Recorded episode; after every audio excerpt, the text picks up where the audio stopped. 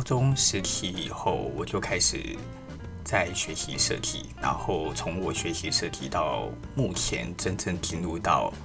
呃业界里面做室内设计，到目前也已经已经与设计这一个行业为伍了将近二十年了。那么从十多年前开始。也许是因为现代设计的发展已经到达了一个一定的规模以及一定的成熟度，所以台湾就开始进入了一个开始反思什么叫做文化这么样子的一个潮流。那么反思文化的潮流当然也介入到了室内设计里面，所以我们很多作为室内设计师的呃设计师们，包含我自己，就也开始呃会去研究所谓跟文化相关的议题。例如，台湾早期社会，呃，所运用的空间的美感，甚或是做设计所使用的材料，那么将这些跟文化相关的可能性，陆续的沿用进来到我们现代的室内设计，将它转化成为一个更新的语汇，而来创造出更新颖的设计。我想，这个已经不是什么，这个已经不是什么非常大的话题了，尤其是在。近这五六年，有几家非常优秀的室内设计公司，他们几乎都是以这种类文化的方法，在创造室内设计的新的模样与与设计的风格。那么，以前我在演讲当中，当然我也曾经批判过，呃，例如所谓的为旧而旧，然后做的手法只是去守旧，或者是说。我认为所谓的文化，它必须是一个向前进的东西。因此，我们所做的设计，它除了必须要有文化的传承的旧的物件之外，它还必须要去包容住创新的可能。那么，我想这些东西都是我个人的一个看待哦。呃，文化它事实上它所想要表达的事情，是一个。人们继续往前生活，然后以及去延续过往生活的方式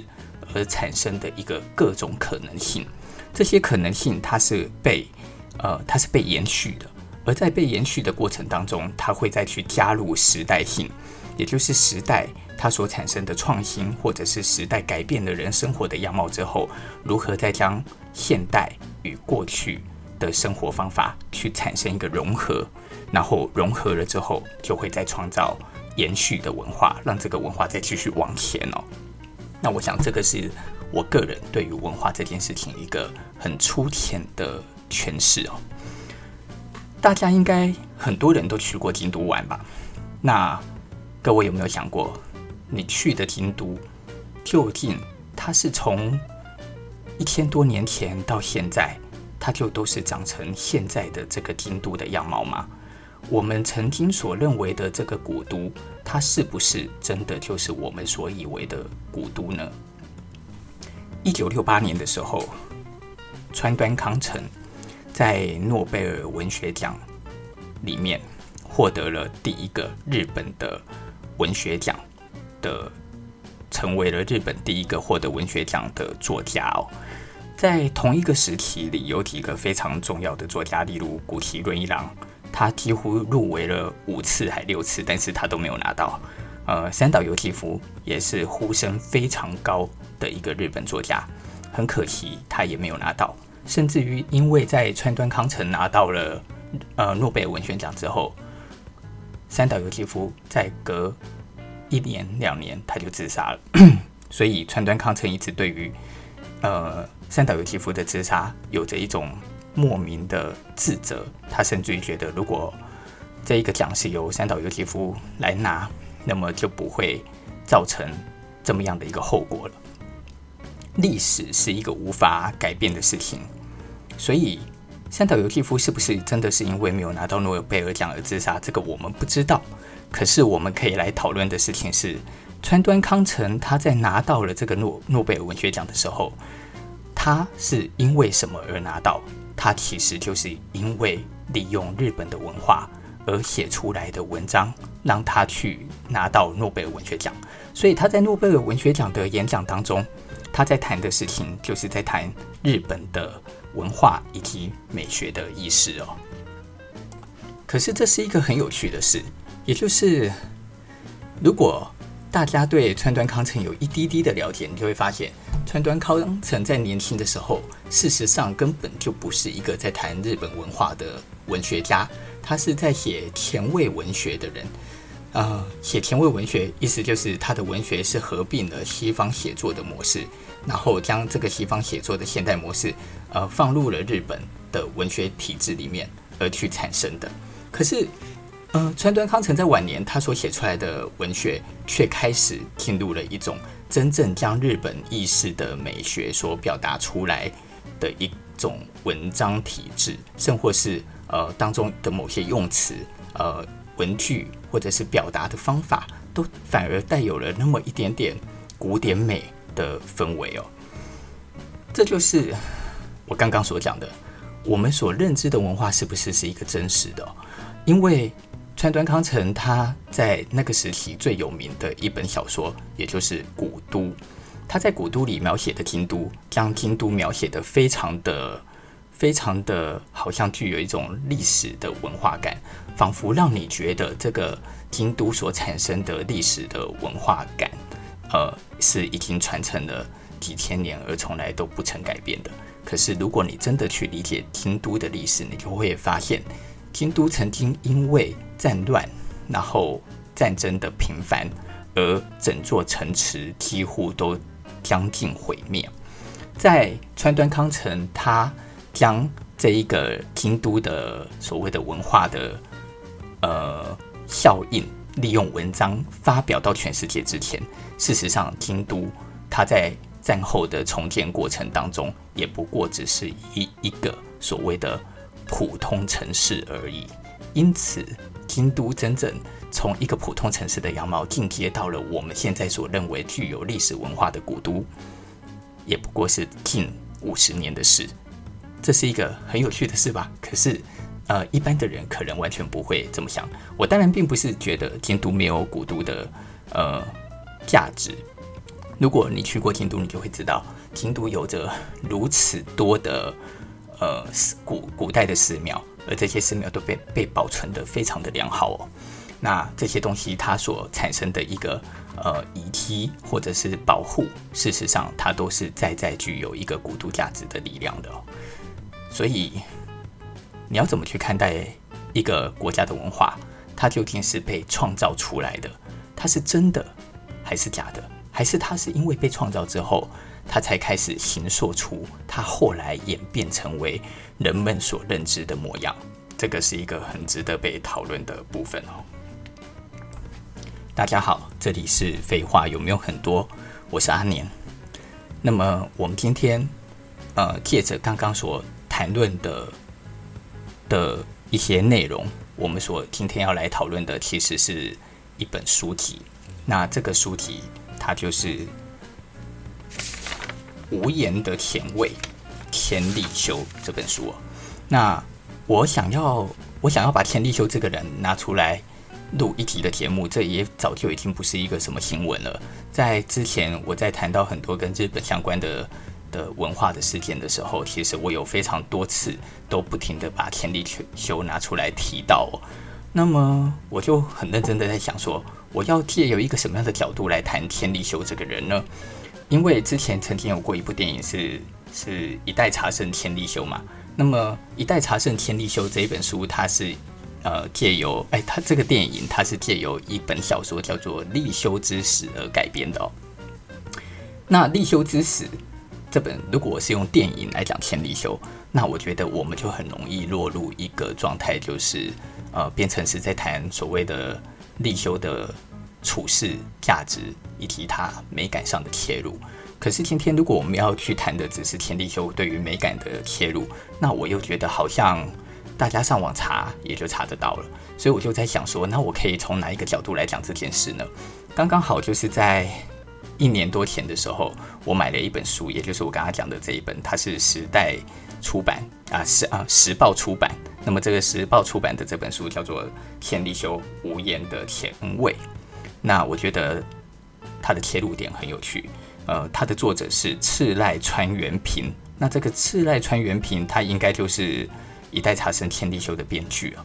嗯，他也是，他同时也是一个甜味的艺术家。大家有兴趣可以自己去查查一些有关于他的资料。那么我为什么是选择用这一本书来讲？原因是因为，呃，我觉得这一本书它的切入点非常的用一般人的眼光来看待天地修这件事情，所以他并不是去探究茶道的深度，他反过来他花的更多的时间是去讨论天地修他为什么是这么样的一个人。那么他是这么样的一个人，单单只是因为他这个人非常拥有美感吗？其实不是的，是因为他同时生在那个时代里，他当然本来就是一个商人之子。所以他自己本身家庭就已经非常的富裕，再来就是，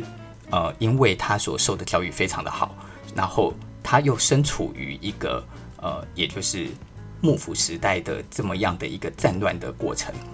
所以他是一个很多政治、文化以及他自己本身家庭的的基底所产生出来的一个融合的一个状态哦。那么我们现在就从书本。里面开始来讲事情。这本书它主要分成三个大篇哦。第一个大篇叫做椭圆茶室。那么在这个椭圆茶室里面，他在谈的是呃天地修为什么它可以成为天地修，以及从历史来看待日本为什么能够产生出天地修对于美感的这个定义，能够在日本发扬光大。再来就是呃天地修以及丰臣秀吉之间的关系。那么第二篇在谈的是立修的足迹，也就是立修的美感，它是借由一个什么样子的一个状态而去产出的。所以他在这里去谈到了天地修可能去过韩国的事情，在这个过程当中，他可能借由韩国呃民间所有的，例如使用的器具也好，居住的房子也好，然后这些东西如何引导了天地修回到日本，能够去发扬出关于他所看待的。呃，茶道的精神，然后去看待一个所谓日本文化美感的定义哦。第三篇，他在谈的是立修的沉默。呃，他在谈的事情是为什么天立修他他。他对于很多的东西，他是没有办法利用言语的方法来做一个表述的。那么在这个部分，他不利用言语的方法来表述，以及很多的人他在看待，就像我现在讲话一样，我我就是在利用言语在表述一个我所看待的事情。你不用言语表述事情，以及像我这样用言语表述事情，它所蕴含的力量的不同在于哪里？那么他这本书里最主要的就是以这三个大篇来讲事情。而我会比较以着重在第一篇跟第二篇的关系来跟大家介绍这一本书籍。首先，如果我们要先了解天地修这个人，我们就必须先理解在呃天地修所身处的那个时代是一个什么样的时代。天地修是日本战国时代的安土桃山时代的茶师哦。那么安土茶。桃山时代，如果用这样子的一个名词来讲，我想大家非常难懂啊。我们简单讲，它就是丰臣秀吉的时代，这样大家可能就比较好理解。那么，丰臣秀吉是谁？丰臣秀吉以前是织田信长底下的一个部下。那么，大家都应该都很清楚，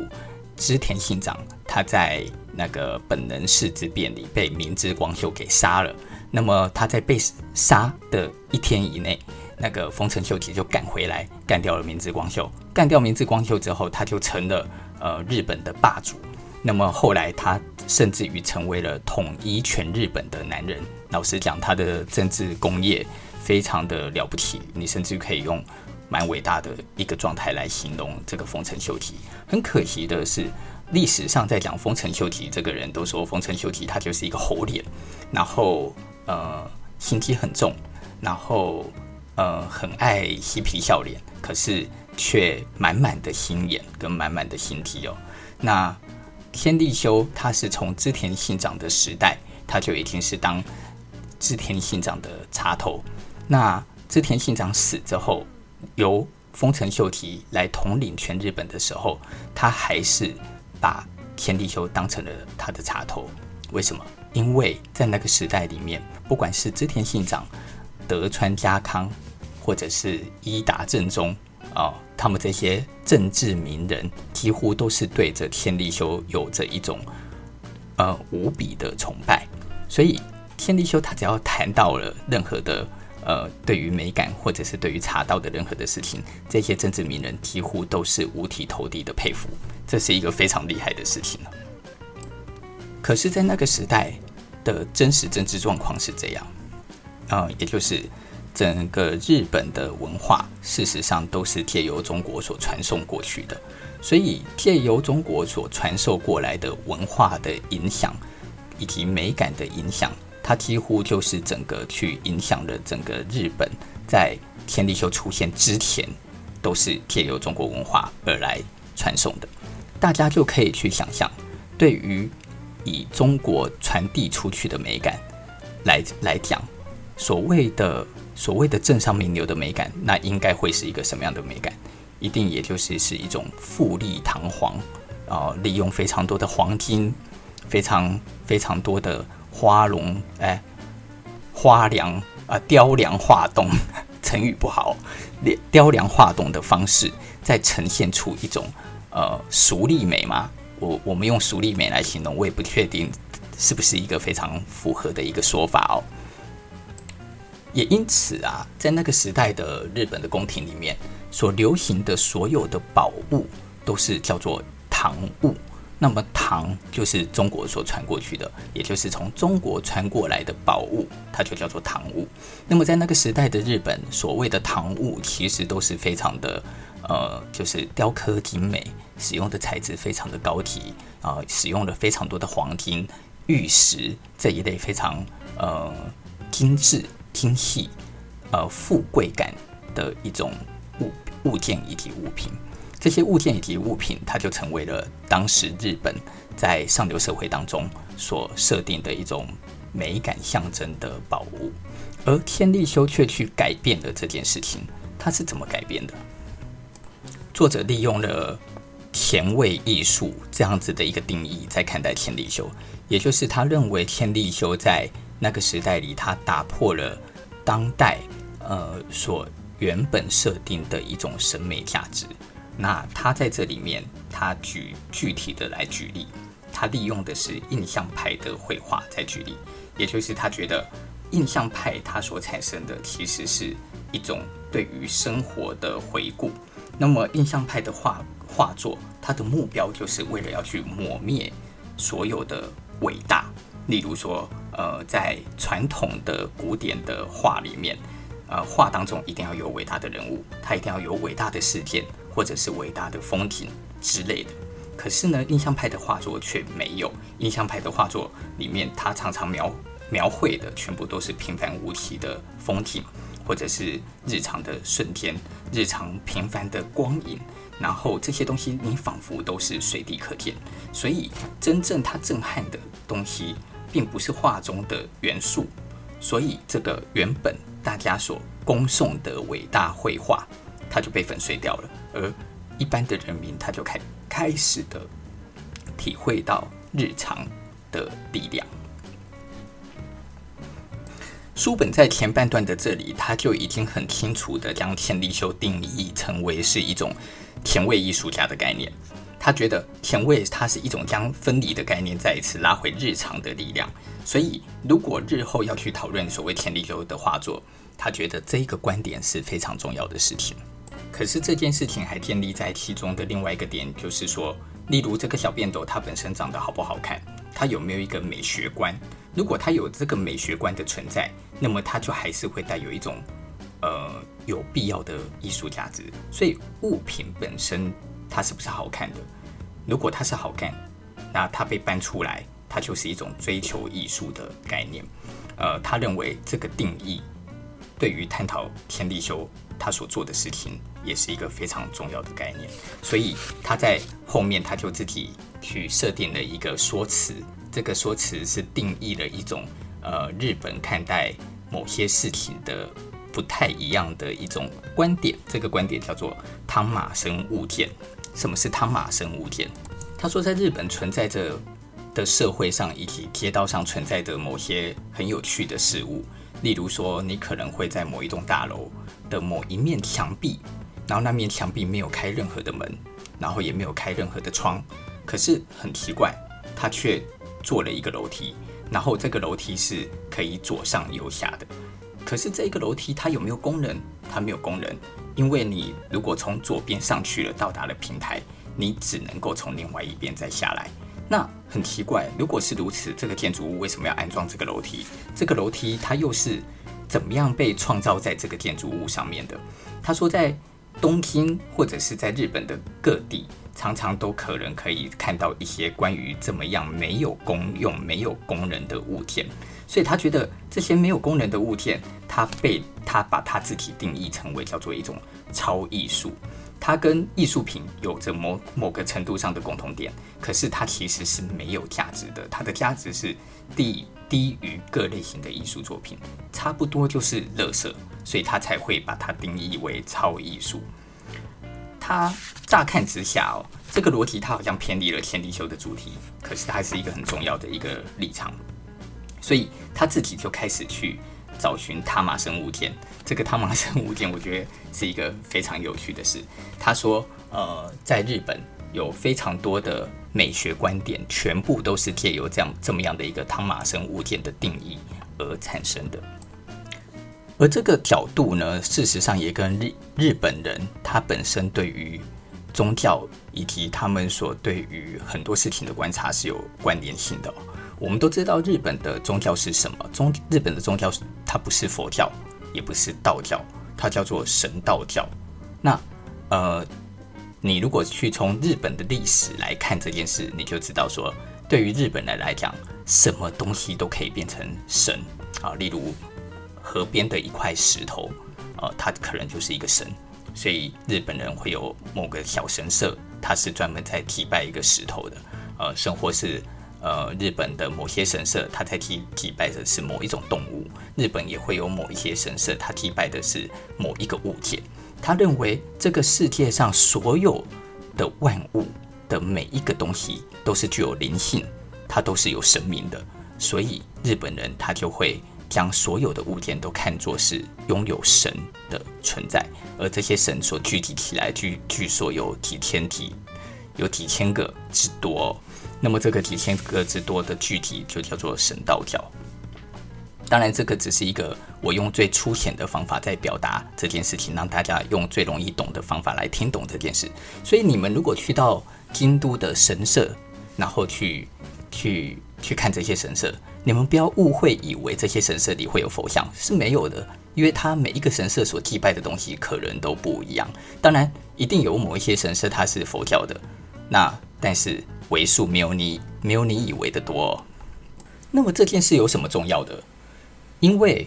当日本人他对于这个世间的万物的每一个物件，他都可以产生对于他的敬畏感以及情感的话，那么你就可以理解日本人对于所有的物件的观察敏锐力就都会特别的强。这一些观察的敏锐力，它有些东西可能是呃有偏差的，有扭曲的。有缺陷的，可是这一些东西，它却又让日本人他可以去感觉到说，这些东西它可能是带有含义的、拥有意义的，生活是它是拥有灵性的，所以它它它就可以让我们好像稍微的可以去理解到，为什么千利休他在那个时代他看到的很多东西，可能别人觉得歪七扭八的东西、缺角破损损的东西，他却可以觉得那是美的。他把这两件事情给串联了起来。在这里，一个最有趣的状态就是，我们一般对于千利休那个时代所谈的，例如瓦比萨比侘寂这么样的一个定义哦，到了作者的眼中，他却是在。当时当下的一个前卫艺术的一种诠释，呃，我觉得这是一个非常有趣的观点，而且是一个用很超乎寻常，我们并不是用一种高格文化来看待日本文化的一种行动模式来看待的一个角度哦。那么这个部分就是作者在第一章里面所呃主要要诠释的一个部分。到了第二个章节，作者他开始。借由一个日本文化的发展来看待日本人为什么总是可以将所有所有的东西都变得小小的，仿佛很精致这么样的一个模式来看待日本的美感。我觉得作者很有趣哦，也就是作者他并不是用歌功颂德的方法在诠释日本人所看待的美感。反过来呢，他反而是用穷酸两个字在讲述日本人的美感。我觉得这是一个非常好玩的，也就是他其实是用一种很反讽的方法来表达日本人所看到的美感，看似是在贬低自己。可是从某一个角度，我觉得当你看完之后，你又觉得，诶，他好像是用了一种很很趣味的方法，然后来表表达出他怎么看待日本人，他所能够呈现自己文化的一个角度。那在这个部分，他就举了几个例子，我印象比较深刻的就是他在谈怀石料理的部分。他说，为什么怀石料理他总是要用很大的碗盘来来放一小口的菜？如果从他的角度来讲，他觉得这这这个不是穷酸的话，那这个是什么？因为在这个世界的传统里啊，我们都会觉得任何的很多的美感或者是上流社会所看到的都是呃大气，然后要宽广要大，对不对？呃，就像前一阵子前几年大陆很流行在讲高大上，那么这个高大上事实上，我想它也不是只是大陆。才才拥有的一个美感的价值，而是是全世界普世对于很多的美都会用这么样的一个角度来看待。可是就像日本的茶屋好了，日本的茶屋事实上在呃更久以前它也是很大的，可是借由日本历史的演进以及美感的美学的演进，它却让茶屋越来越小，越来越小，小到后来只剩下两坪那么的大。这是两，他们叫做两铁两铁榻榻米这样子的一个大小，为什么会产生出一个呃从大而慢慢缩小，小小小小小到后来只剩两铁这么样子的一个模式？他觉得这其中的一个最主要关键就是从穷酸两个字来来产出的。那么这个穷酸的这个两个字，呃，他刚刚举例的怀石料理，他就在讲说，他说。怀石料理它是一个什么样的东西？如果我们正常在喝茶的时候，呃，因为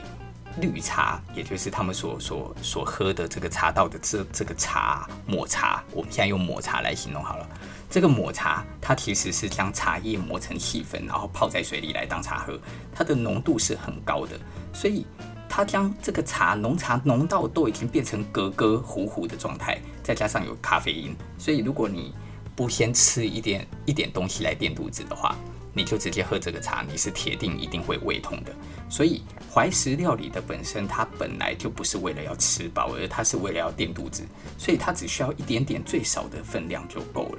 在这样子的状态底下，日本才创造出来所谓的怀石料理。而这个怀石料理，它如果呃失去了喝茶的目的，它在现代的社会当中还被。还被捧成的是一种所谓的最精致的料理。那么，我想这个呃，一般有去日本吃过怀石料理的人，应该都会有共同的感受。像我之前去京都吃怀石料理，我也是觉得，天哪，这真的实在是太精致了。每一道菜几乎都是一旧口，然后一口就可以将它给吃完。可是每一道菜它的做工可能又非常的细腻而讲究。当然，是不是以前的怀石料理就如此？我想可能并不是。而是因为时代的演进以及烹煮烹饪的方法，它越来越讲究以及越细致，而到后来才去产出出我们现在所看见的这个怀石料理的一个的一个样貌哦。而这些细致，它又重新的去将日本人对于细节的在意给更浓缩了，以及更发扬光大了。所以它才会成为了一个，呃，该怎么讲？由穷酸，然后去延展而出，然后产生出一种相辅相成的一种审美观。从某一个程度来讲，日本人对于细节的爱，它是一种日本人感性的一个基础。这是这个作者他所讲出来的话。他举了一个例子，这个例子就是我们都会去看樱花，对不对？像。呃，每年的某个时节，如果我们去到日本，我们就会去赏樱。那我们我们都知道，樱花对于日本来讲，是某个程度上已经是它国国家文化上的一种意义象征。而樱花在日本语当中所读的方法叫做 sakura，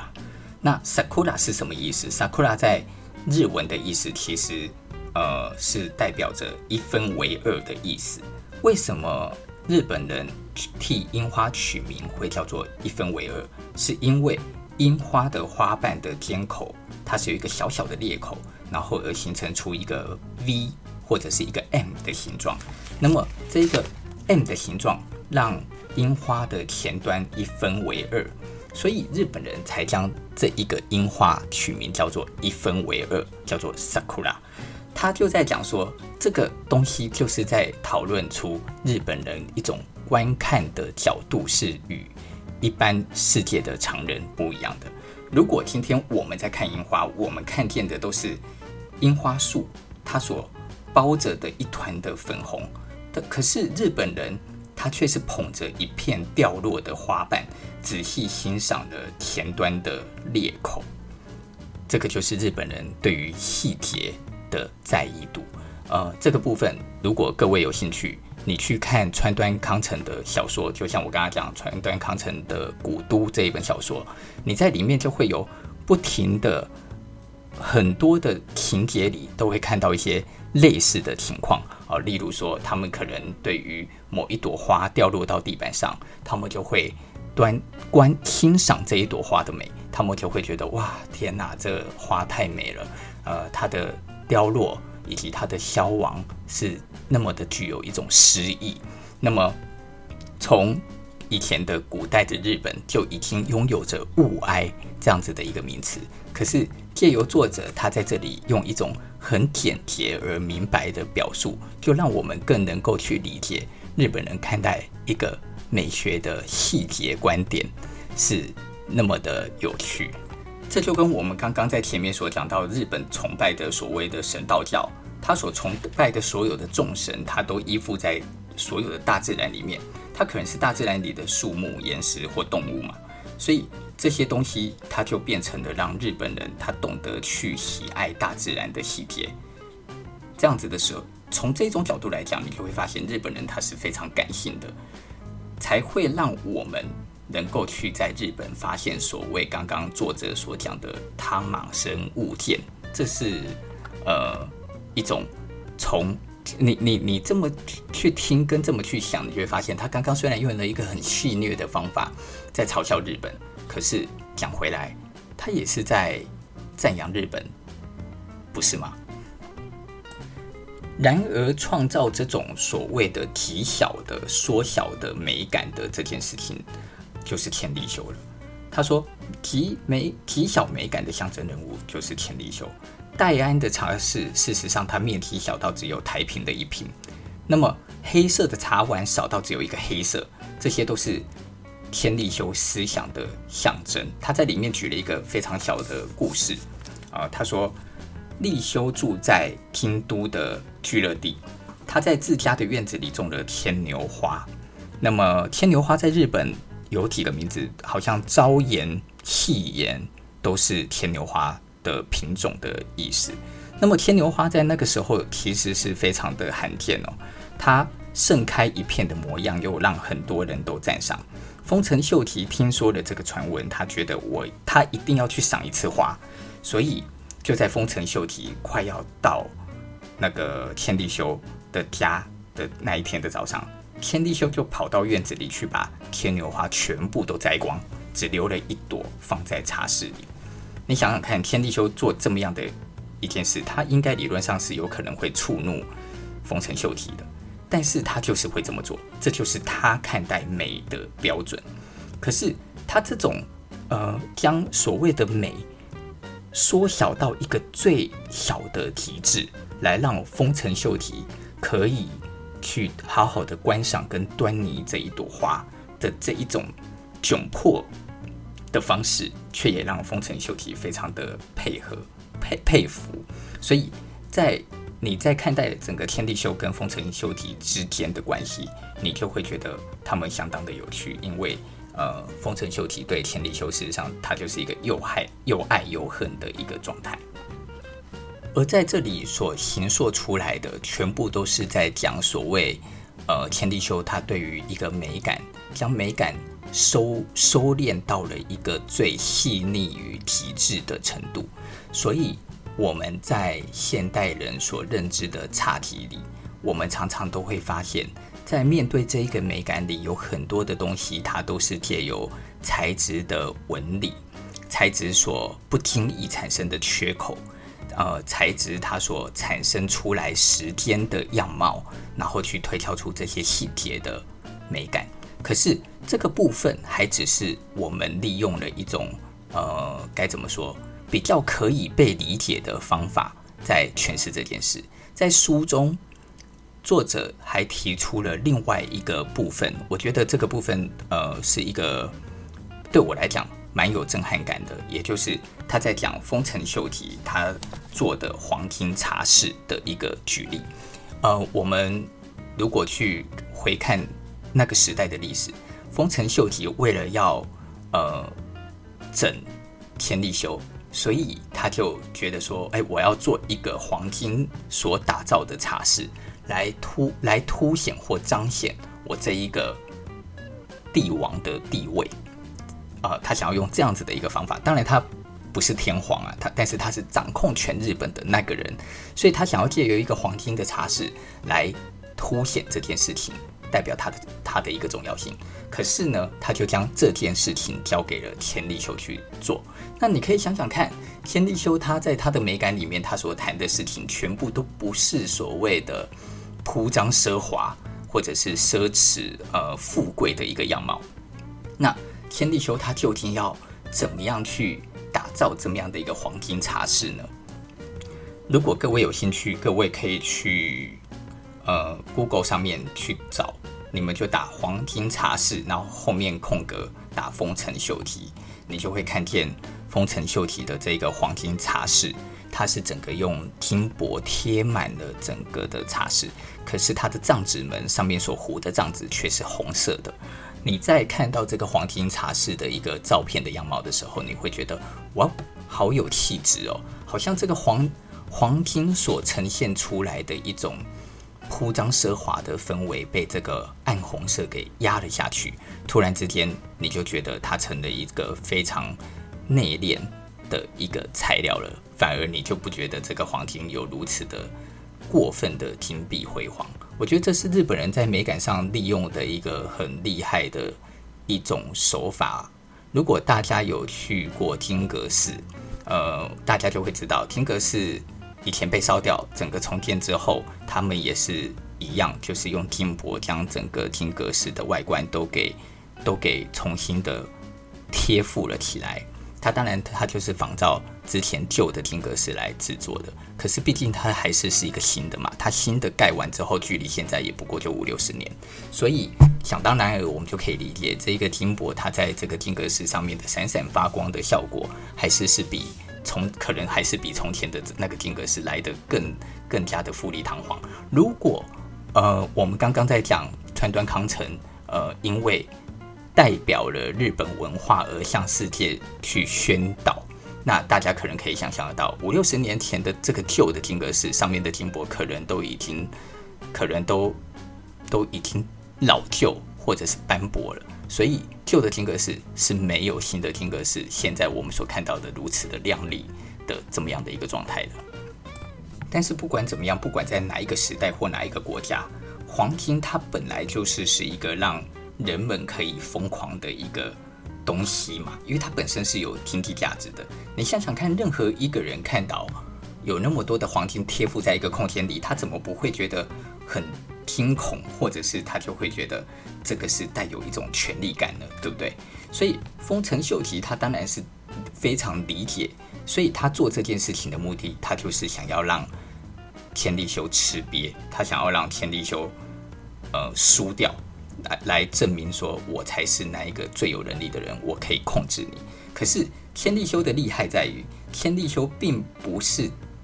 把黄金这件事情看成黄金哦。在这里有一个很重要的观点观念是，千利休他在替丰臣秀吉做这一个黄金茶室的时候，他只是将黄金看成了一种材料。哦，这看成一个材料，跟把它看成黄金，这是一个完全不一样的逻辑跟观点。当你将它看成一个材料的时候，你的心里就只会去思考：我可以如何利用这个材料来呈现这个材料。如果我们今天是将它看成黄金的时候，我们就会心里想的事情是：哇，它如此的富贵，如此的高贵，如此的具有经济价值，所以我会不小心就会让它成为了一种铺张奢华的俗丽状态。可是天地修因为是将它看成一个材质而已，所以他的眼中黄金并不是黄金，黄金并没有所谓，在他的眼中并没有所谓黄金的立场的价值，在这里面，丰臣秀吉与天地修之间的一种无形的对峙就被呈现出来了。因为最终能够用最单纯物质的角度来看待黄金，这也只有天地修才做得到。虽然丰臣秀吉他挑衅天地修，可是天地修他这种灵活的思维以及他看待事物。看待所有的金钱，他明明是商人，但是他又可以做到仿佛将金钱视如粪土的一种定义关系，可以让秀吉感觉感觉到他自己没有办法拥有的一种灵活还有新鲜的想法。所以，虽然丰臣秀吉是一个爱挑衅的人，可是对秀吉来讲，立修又是一个会动的花，他会。开的花的角度是会随着太阳而改变的，所以，嗯、呃，作者就说他觉得天地修因为这些因素而打造了黄金茶室。他看呢、啊，他觉得就连是天地修听到黄金茶室的当下，应该也有一点愣住。可是他又觉得，如果自己愣住，可能很丢脸，因为他居然被一个俗气的美给淹没了。可是天地修他除了是一个美学大师之外，他我们必须讲，他也是一种具有设计眼光的商人嘛，所以他就非常善用于他自己对于美感创造的能力，然后重新去将这些东西给合并柔化而产出一个新的东西。如果他被放到这个时代来，我想他搞不好可以跟安藤忠雄或隈研吾齐名，成为日本的最厉害的设计师之一吧。而且在这里，其实我觉得不得不去提的一件事情，就是天地修自己本身是一个商人的背景哦。那么我在曾经写过的一个文章，我也曾经讲过一件事情，就是很有很有有很大的可能里面，其实我觉得天地修所创造的这么样子的一个美学的角度，呃，以及观点，说白了，它就跟我们现在这个时代的当下里的。建筑师或设计师是有一个类似性的样貌，也就是他在创造一种风格，而借由这么样子子的一个风格来树立自己的地位。只是那个时代与这个时代的不同，在于那个时代想得到利用这么样子的方法来做自做这么样一件事的人是非常的少的，因为普遍的人的读书都读得非常的少。所以你能够拥有这么样子的一个心思，以及这么样子的一个头脑，可以去利用一个包装与行销的方法，将自己推上一个呃非常具有影响力的一个代表，甚至于几乎可以代表了从他死以后到现在的整个日本美学的一个重点哦。我觉得不愧是一个非常厉害的的一个商人，所以郎龙宫。南龙宫上面贤利亚吉拍心，那么他爸爸很厉害，生出了一个那么厉害的贤利亚吉。可是反过来，也正因为他这个生意的头脑，然后跟他对于创新跟创造风格的能力，在那一个所谓的政治力凌驾于一切的状态，他这么样子的一个操作模式。也反而替他招来了杀身之祸嘛。我觉得这是一个两个面向所讨论的事情，也就是说，呃，很多的书题是在讲说，天地修为了日本的美以及美感，他是死都不愿意妥协的。事实上，他的死也证明了他的确不愿意呃去跟丰臣秀吉妥协。我是非常佩服、敬佩他的他在这个部分的一个立场的哦。可是呃，我们也不得不去讲，就是他利用了他自己所创造的这么样子的一个风格的连结的关系，来塑造出了一个呃。该怎么说呢？塑造出了一个属于他自己的价值与地位。我觉得，也许他心目中真正最主要的立场，真的不是钱。商人只是他其中的一个部分，因为那是他骨子里本来就拥有的一个血脉嘛，所以他就是拥有这样子的一个聪明才智。可是他善用了这一件事情，去替日本建造出了、建构出了一个。完全独特而属于日本看待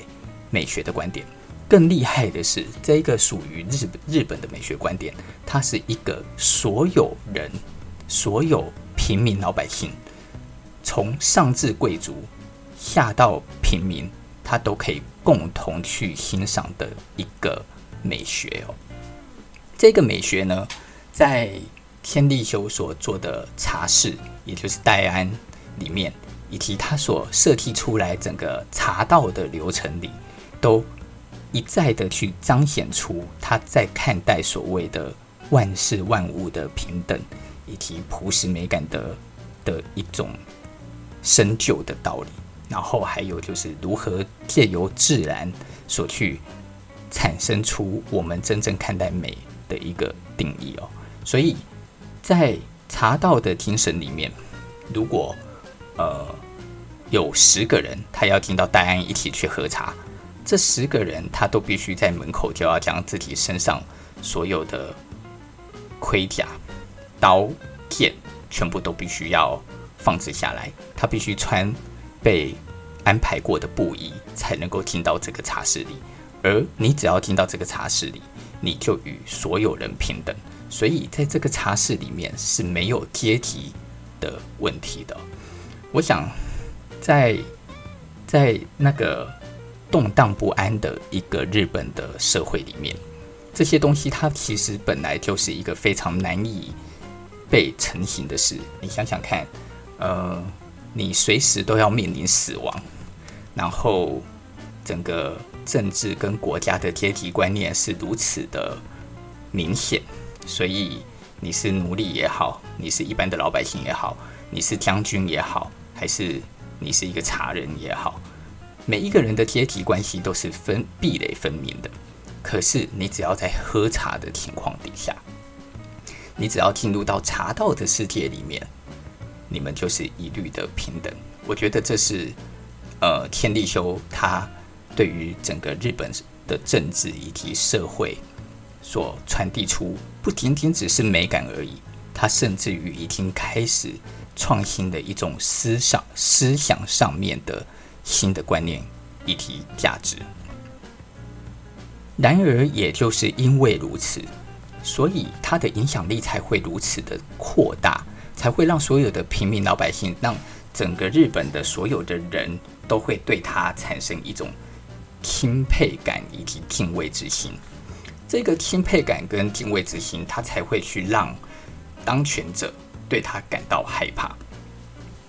我们在很多的独裁的政治里都知道，独裁的政治真正要害怕的其实就是